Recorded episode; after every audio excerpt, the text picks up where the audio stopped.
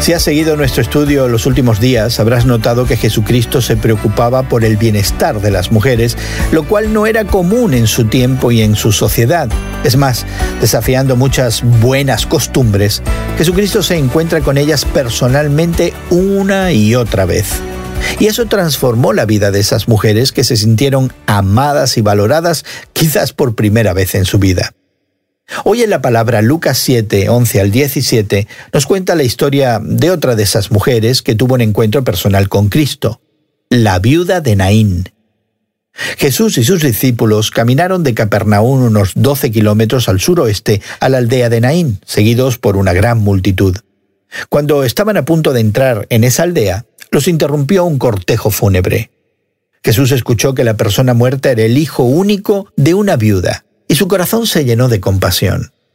Una viuda sin hijos habría estado completamente desprovista y desprotegida.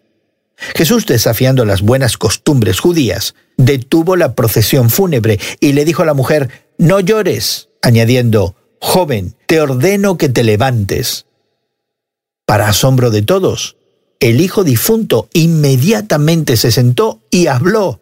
Entonces Jesús personalmente lo reunió con su madre. Lucas dice que los presentes se llenaron de temor y alababan a Dios. Llamaron a Jesús profeta, sin darse cuenta en realidad de que Jesús era Dios mismo. Y la noticia de ese milagro se difundió por toda la región.